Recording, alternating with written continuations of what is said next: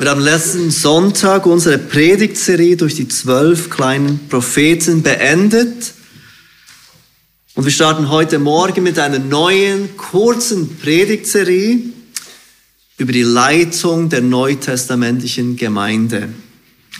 Und wie ihr hört, ist es nicht eine Predigtserie, wie wir sie üblich haben, durch eines oder mehrere Bücher der Bibel, sondern eine thematische Predigtreihe. Wir wollen uns thematisch anschauen, was sagt die Bibel, besonders das Neue Testament, zu der Leitung der neutestamentlichen Gemeinde. Das heißt nicht, dass wir jetzt nicht exegetisch vorgehen, dass wir nicht aus der Bibel kommen, aber das heißt, dass wir ein Thema haben und durch dieses Thema auswählen, welchen Text sagt etwas zu diesem Thema. Und ich glaube, es ist immer noch so, dass die beste Ernährung für eine Gemeinde, die gesündeste Ernährung für eine Gemeinde ist, durch Bücher der Bibel zu gehen, weil dann gibt auch das Buch das Thema vor.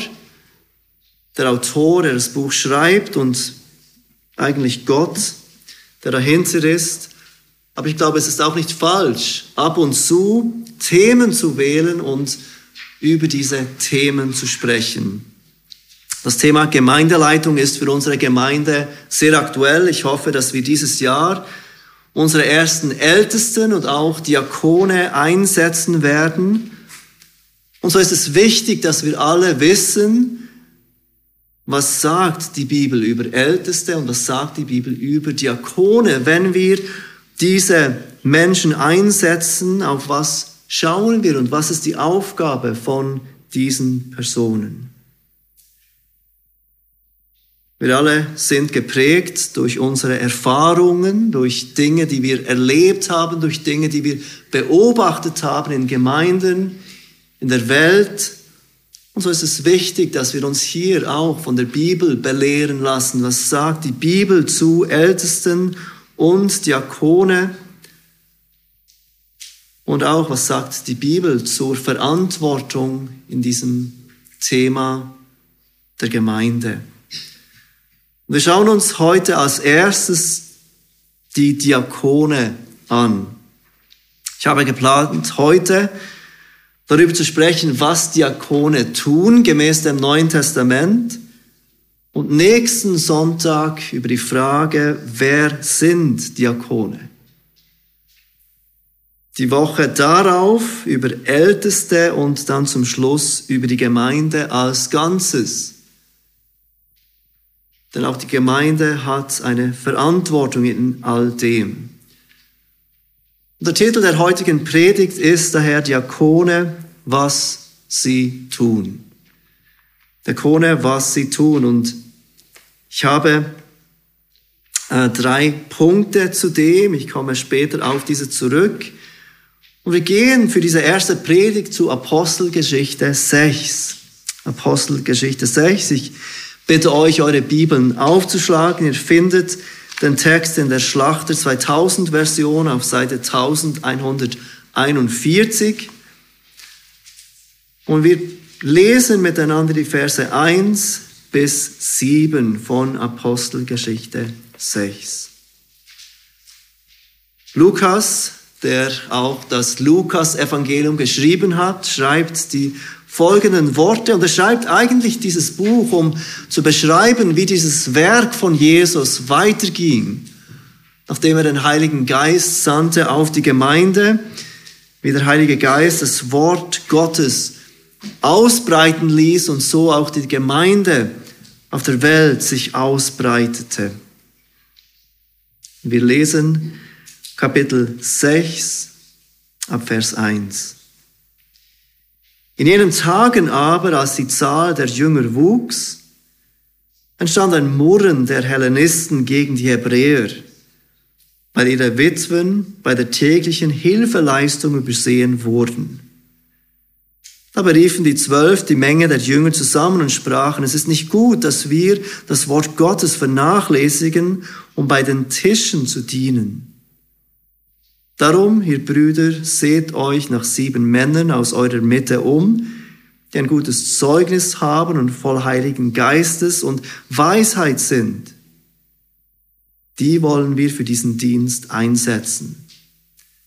Wir aber wollen beständig im Gebet und im Dienst des Wortes bleiben. Und das Wort gefiel der ganzen Menge und sie erwählten Stephanus, einen Mann voll Glaubens und Heiligen Geistes und Philippus und Prochorus und Nikonor und Timon und Parmenas und Nikolaus, einen Proselyten aus Antiochia. Diese stellten sie vor die Apostel und sie beteten und legten ihnen die Hände auf und das Wort Gottes breitete sich aus und die Zahl der Jünger mehrte sich mehr, mehrte sich sehr in Jerusalem. Auch eine große Zahl von Priestern wurde dem Glauben gehorsam. Die Apostelgeschichte fängt an mit dem Kommen des Heiligen Geistes. Jesus fährt nach seiner Auferstehung in den Himmel auf. Er sendet den Heiligen Geist über die Jünger, so dass er weiterhin mitten unter ihnen gegenwärtig ist, so dass sie seine Kraft haben unter ihnen. Und aus diesen vorher ängstlichen Jüngern werden jetzt treue und mutige Zeugen für Jesus Christus. Menschen kommen zum Glauben. Wir lesen, wie die neutestamentliche Gemeinde entsteht. Am Pfingsttag alleine kommen etwa 3000 Seelen zum Glauben. Sie werden getauft, sie werden Mitglieder dieser ersten Gemeinde in Jerusalem. Und Lukas berichtet uns, dass dies nicht nur an Pfingsten so war, dass Menschen zum Glauben kamen. Nein, es geht weiter. Der Herr tat täglich die zur Gemeinde hinzu, die gerettet werden. Diese Gemeinde war eine wachsende Gemeinde. Sie bestand also aus Tausenden von Gläubigen. Es war keine kleine Hausgemeinde, wie wir manchmal denken. Es war eine Gemeinde von Tausenden von Christen, die gemeinsam zusammenkamen, um Gott zu loben, um von ihm zu hören, um einander zu dienen, um zueinander zu schauen. Diese Gemeinde bestand aus Tausenden von Gläubigen und trotzdem lesen wir von ihrer großen Einheit. In Kapitel 2 Vers 46, und jeden Tag waren sie beständig und einmütig im Tempel, beschreibt uns Lukas. Diese große Gemeinde erlebt eine große Einmütigkeit. Sie waren miteinander und sie waren einmütig. Etwas später in Kapitel 4 lesen wir, äh, Vers 32, und die Menge der Gläubigen war ein Herz und eine Seele. Diese Christen, tausende von ihnen, lebten auf eine Art und Weise untereinander, so dass sie beschrieben werden als ein Herz und eine Seele. Und dann kommen wir zu Kapitel 6. Und vielleicht zum ersten Mal in der Geschichte dieser jungen Gemeinde war ihre, ihre große Einheit in Gefahr. Wir lesen in Vers 1, in jenen Tagen aber, als die Zahl der Jünger wuchs, sie wuchs also weiterhin. Es waren nicht mehr nur, Anführungszeichen, diese 3000, es waren noch viel mehr, denn stand ein Murren der Hellenisten gegen die Hebräer, weil ihre Witwen bei der täglichen Hilfeleistung übersehen wurden. Diese große Einheit, von der wir mehrmals lesen, war in Gefahr. Die Hellenisten waren die griechisch sprechenden Juden, die außerhalb Palästinas aufgewachsen sind, die für das Pfingstfest zurückkamen und das Evangelium hörten und die blieben und sich der Gemeinde anschlossen. Die Hebräer, Hebräer waren die Juden aus Palästina. Die einen würden Griechisch sprechen, die anderen würden Aramäisch sprechen. Beides waren Juden, aber sie hatten nicht die gleiche Muttersprache. Und trotzdem lesen wir von der großen Einheit, die sie hatten untereinander. Die Sprachbarriere war keine, kein Hindernis für ihre Einheit. Die verschiedene Kultur, in der sie aufwuchsen, war kein Hindernis für ihre Einheit. Aber plötzlich war ihre Einheit in Gefahr. Offenbar wurden die Witwen der Hellenisten, also die griechisch Sprechenden, übersehen bei der täglichen Hilfeleistung. Wir sind gerade im Bibelstudium bei diesem Thema der Witwen. Und uns ist klar, dass in dieser Zeit die Witwen kein Sozialsystem hatten, wie es heute der Fall ist. Diese Witwen waren angewiesen auf Brüder und Schwestern im Glauben, die sie versorgten. Sie waren angewiesen auf die Gemeinde. Aber einige dieser Witwen wurden offenbar bei diesen täglichen Hilfeleistungen, beim Verteilen des Essens übersehen. Und so wie es Lukas beschreibt, war es keine Absicht, es stand keine böse Absicht dahinter, es war ein Übersehen. Es war keine absichtliche Ungerechtigkeit oder absichtliche Diskriminierung wegen ihrer Herkunft. Diese hellenistischen Witwen wurden schlicht übersehen.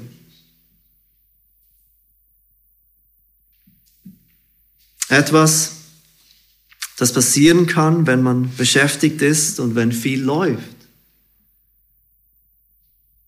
Soweit wir sehen, steckte da keine böse Absicht dahinter und trotzdem war es gravierend.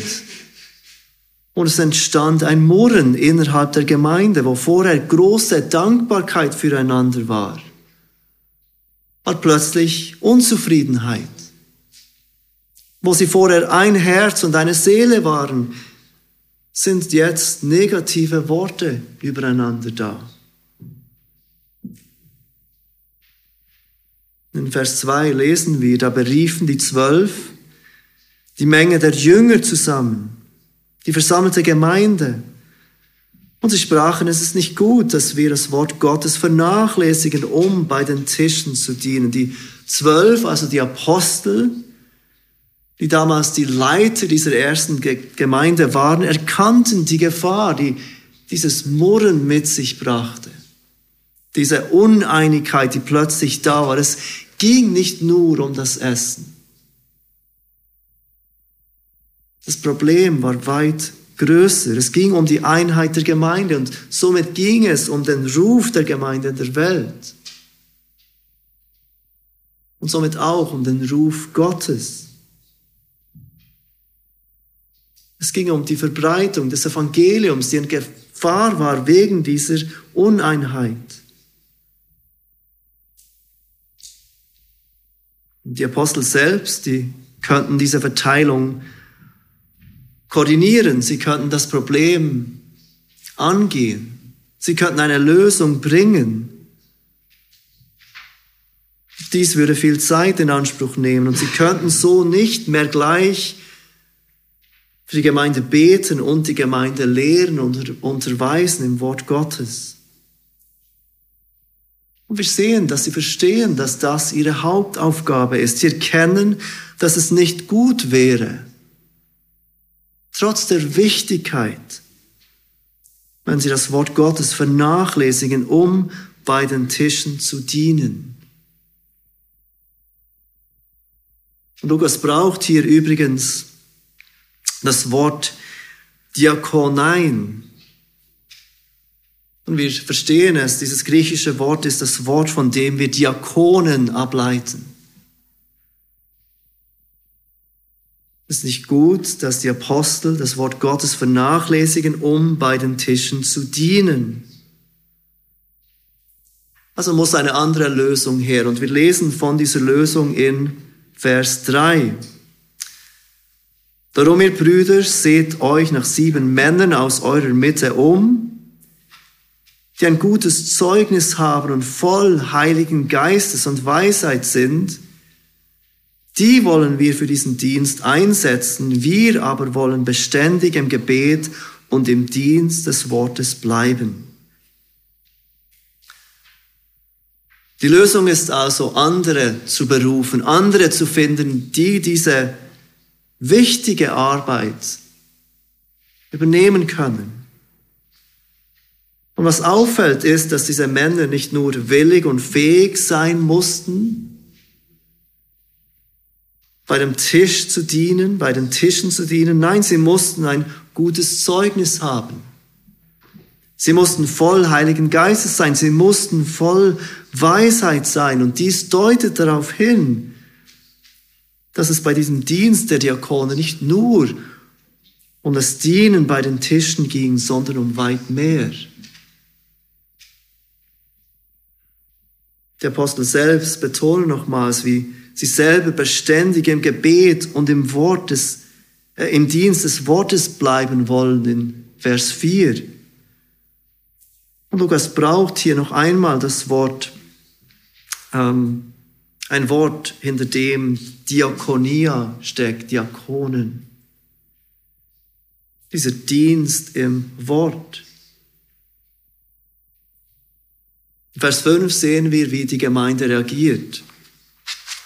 Die Gemeinde reagiert positiv auf das und das Wort gefiel der ganzen Gemeinde und sie erwählten Stephanus, einen Mann voll Glaubens, voll Heiligen Geistes und Philippus und Prochorus und Nikanor und Timon und Parmenas und Nikolaus, einen Proselyten aus Antiochia, diese stellten sie vor die Apostel und sie beteten und legten ihnen die Hände auf.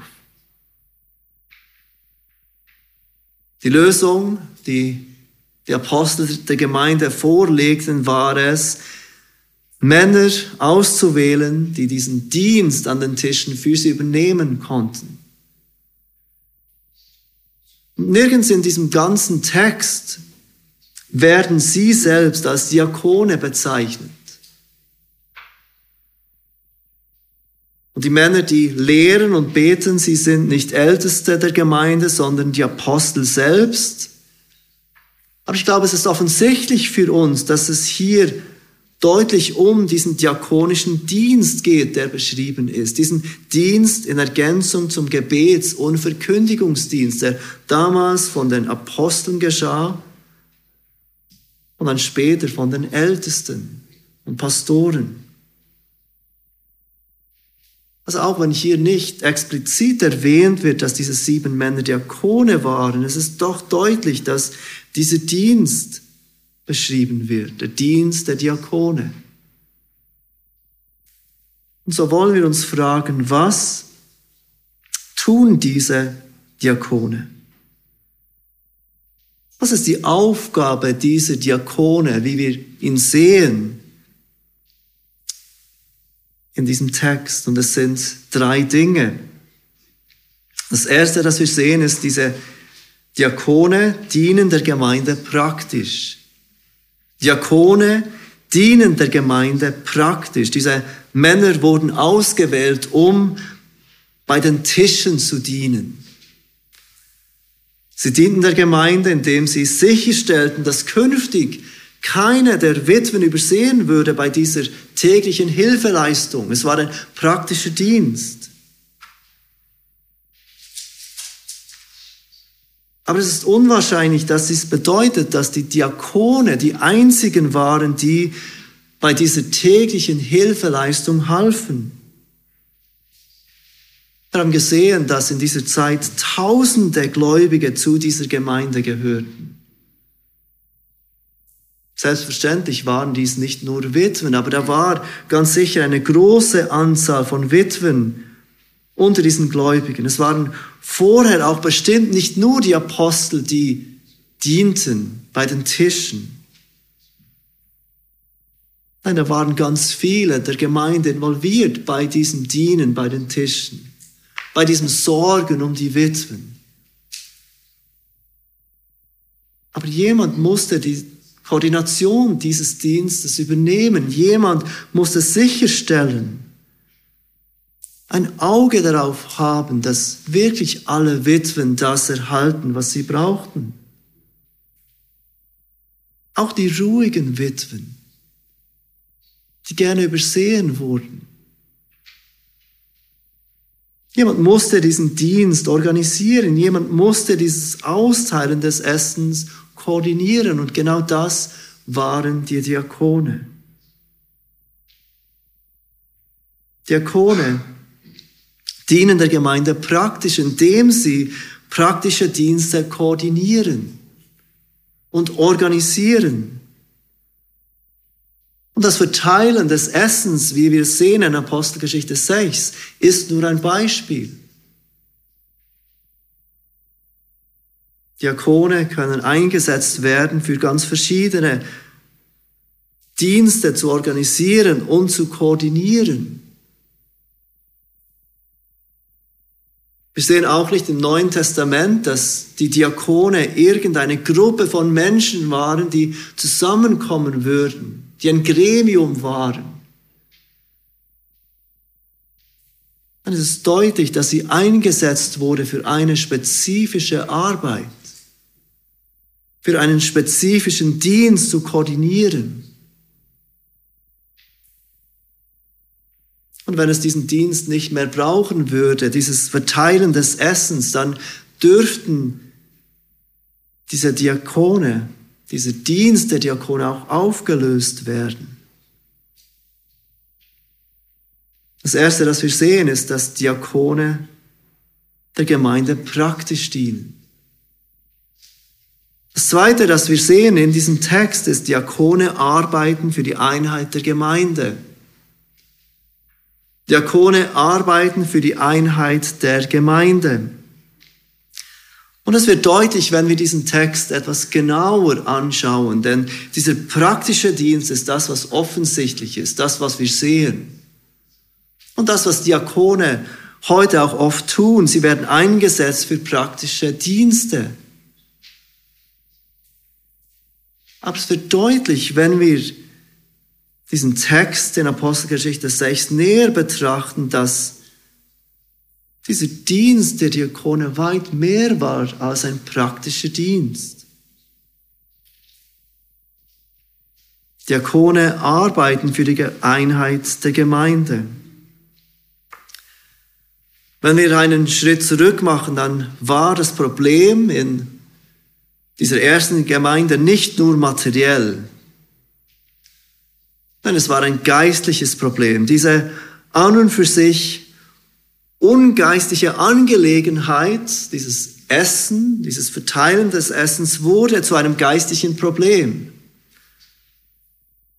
Dass die einen Witwen übersehen wurde, führte dazu, dass die Gemeinde Spannungen erlebte.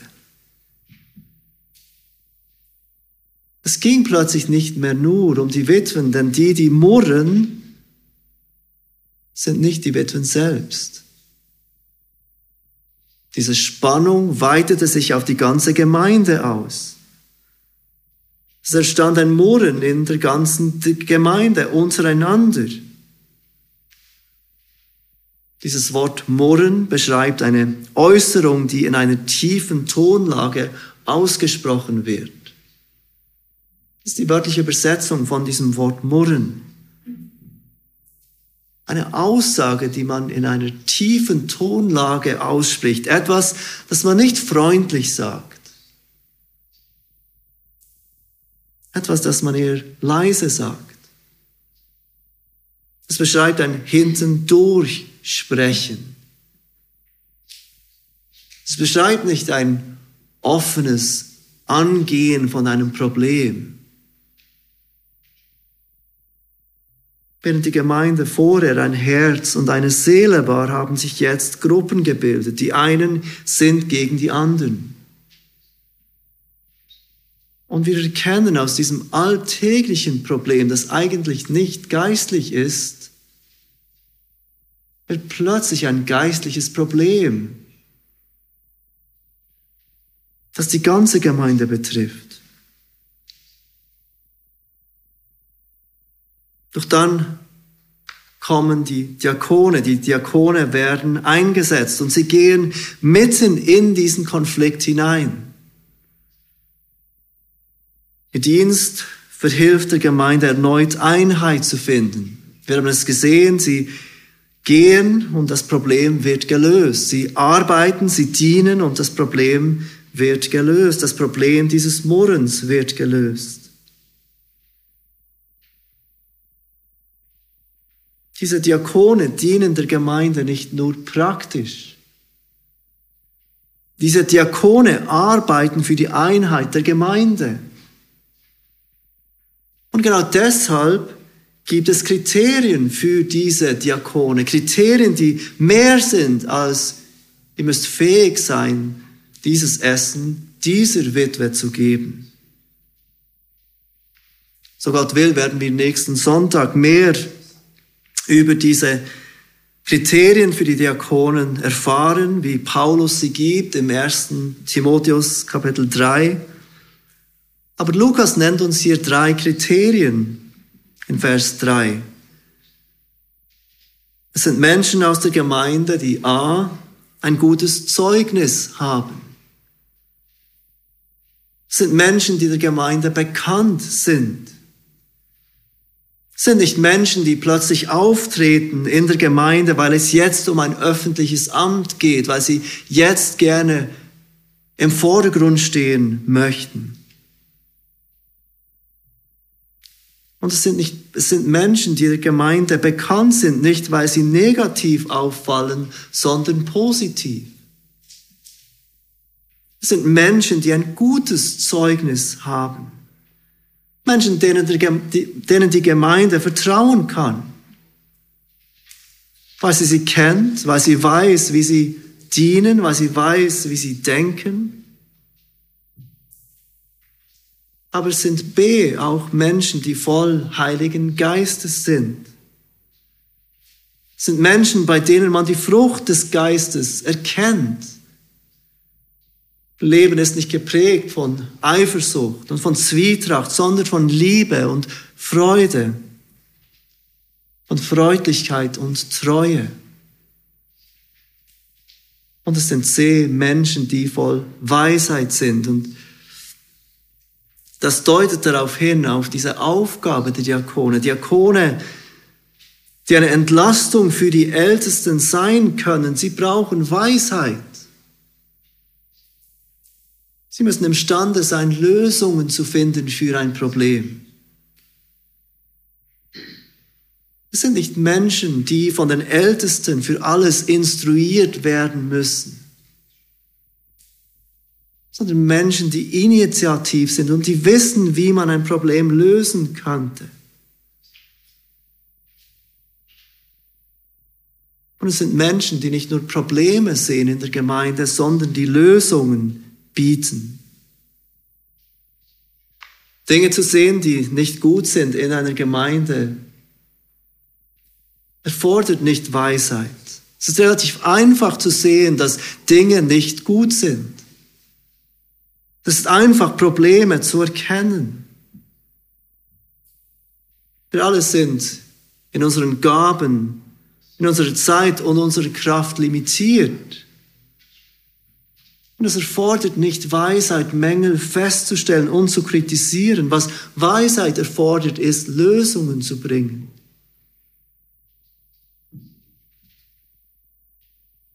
Diakone sind Menschen voller Weisheit. Und wenn wir diese Kriterien sehen, dann wird klar, nur um Essen zu verteilen, bräuchten diese Diakone diese Eigenschaften nicht. Es würde reichen, dass sie einfach das tun können, diese Aufgabe, die sie tun müssten. Aber um für die Einheit der Gemeinde zu arbeiten, braucht es diese Kriterien auf jeden Fall. Stellen wir uns einmal diese Gruppe, diese ersten Diakone vor. Da gibt es dieses Murren zwischen den verschiedenen Gruppen in der Gemeinde, diese Unzufriedenheit untereinander, diese Lieblosigkeit untereinander. Und genau in dieser Situation werden diese Diakone geschickt.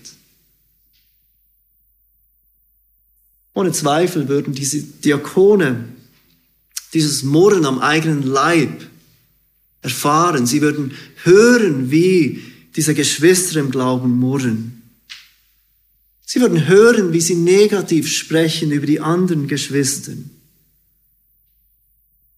Sie würden hören, wie vielleicht wirklich Versäumnisse aufgedeckt werden, vielleicht Versäumnisse sogar durch die Apostel.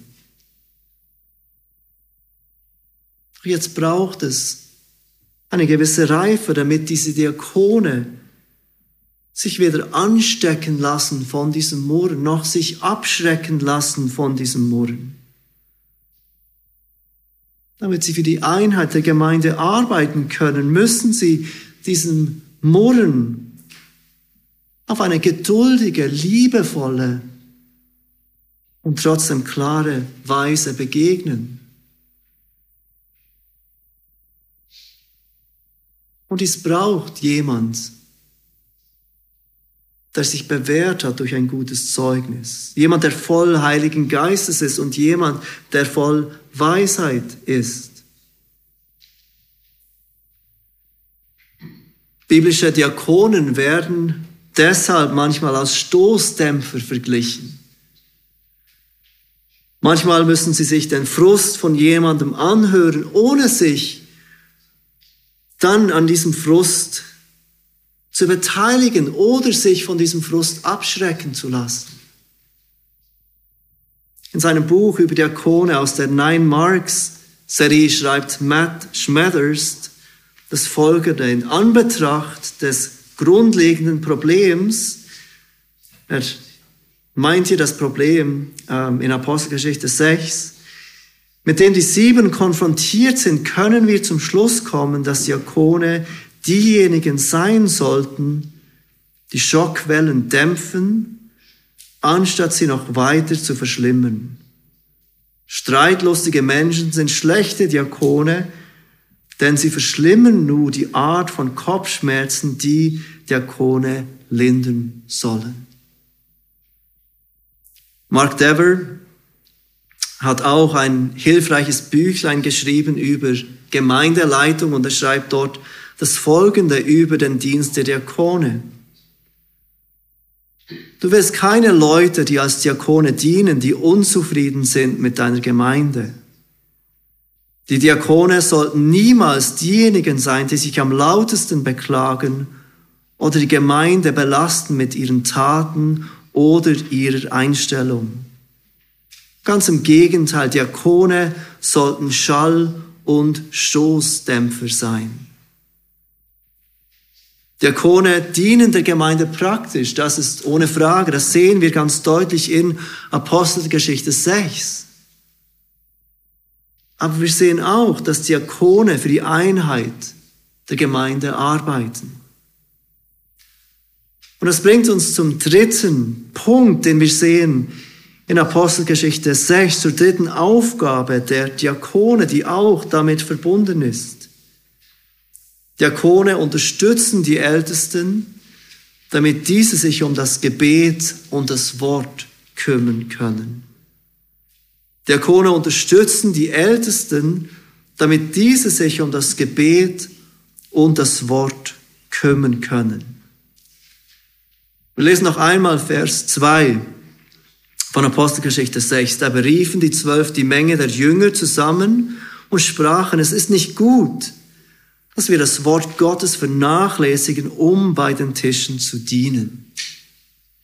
Ich hoffe, uns ist allen klar, dass die Apostel hier in keiner Weise zu verstehen geben, dass es nichts wert ist, wenn jemand bei den Tischen dient. Sie reden dieses Dienen bei den Tischen nicht klein, Sie zeigen damit nicht, dass die Witwen eigentlich nicht so wichtig wären, als dass sich, sie sich um sie kümmern könnten. Aber sie erkennen, dass es doch etwas Wichtigeres gibt als Essen. Denn die Gemeinde kann überleben mit einem hungrigen Magen. Aber die Gemeinde kann nicht überleben, wenn Gottes Wort nicht gepredigt wird. Und so ist es richtig, dass die Apostel in Vers 4 erneut sagen, wir aber wollen beständig im Gebet und im Dienst des Wortes bleiben. Und hier kommen wir wieder zu den Diakonen. Denn durch ihren praktischen Dienst helfen diese Diakone nicht nur den Witwen, sie unterstützen indirekt die Verbreitung von Gottes Wort. Diakone unterstützen die Ältesten, damit diese sich um das Gebet, um das Wort kümmern können. Und deshalb ist es wichtig, dass Diakone Menschen sind, die überzeugt sind von der Wichtigkeit des Gebets und von der Wichtigkeit des Dienstes von Gottes Wort. Ich zitiere hier noch einmal Mark Dever. Du willst keine Diakone vorschlagen, die die Bedeutung des Predigt- und Lehrdienstes nicht anerkennen sondern Menschen, die darauf bedacht sind, ihn zu schützen.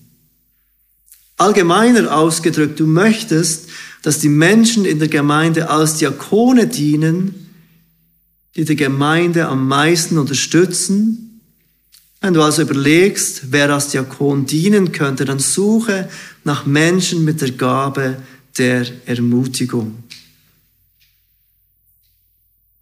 Wenn wir noch einmal unseren Text anschauen, dann erkennen wir, wie sich dieser Dienst, dieser praktische Dienst der Diakone auf die Verbreitung von Gottes Wort auswirkte.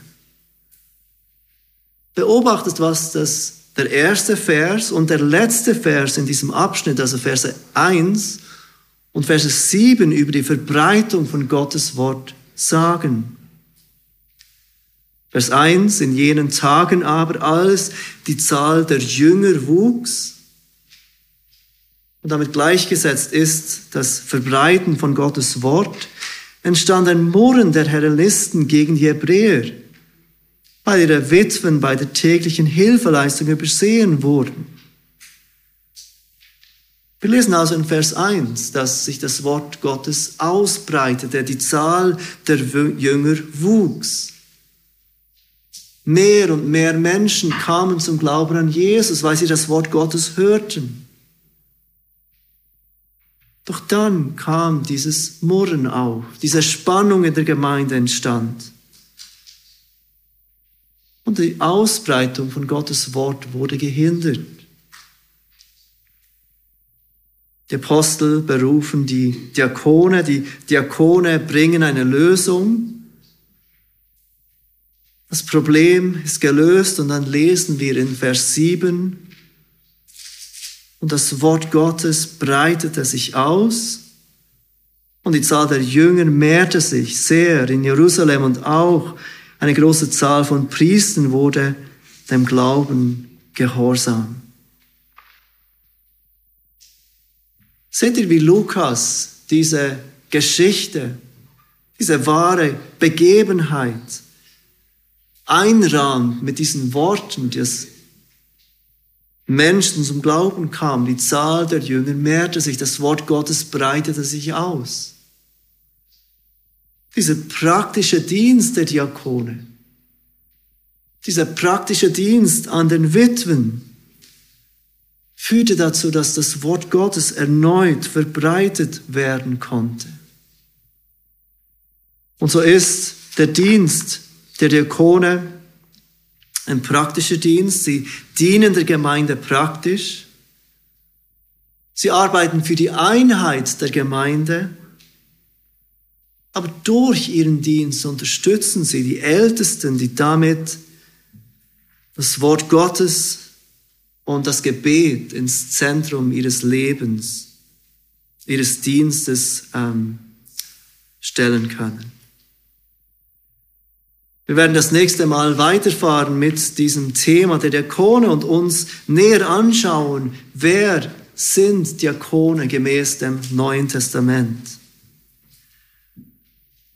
Wir haben am Anfang oder im Verlauf des Gottesdienstes gelesen, dass Jesus, der Sohn des Menschen, kam, um zu dienen. Und auch dort ist dieses Wort des Diakones gebraucht. Jesus kam, um uns zu dienen, indem er sein Leben hingab als Lösegeld für viele. Und genau das dürfen wir jetzt feiern im Abendmahl.